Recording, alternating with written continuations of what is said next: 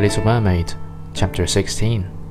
It was her only comfort to sit in her own little garden and fling her arm around the beautiful marble statue, which was like the prince. She gave up tending her flowers, and they grew in wild confusion over the paths, twining their long leaves and stems round the branches of the trees so that the whole place became dark and gloomy.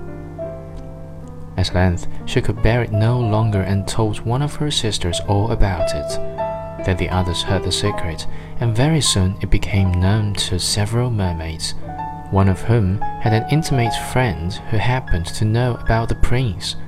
She had also seen the festival on board ship, and she told them where the prince came from and where his palace stood.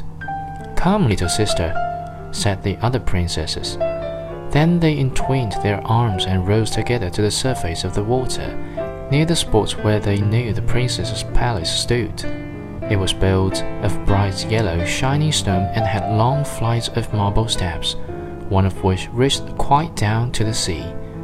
Splendid gilded cupolas rose over the roof, and between the pillars that surrounded the whole building stood lifelike statues of marble.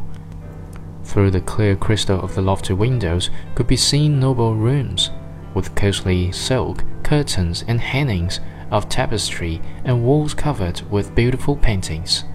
In the center of the largest salon, a fountain threw its sparkling jets high up into the glass cupola of the ceiling, through which the sun shone in upon the water and upon the beautiful plants that grew in the basin of the fountain.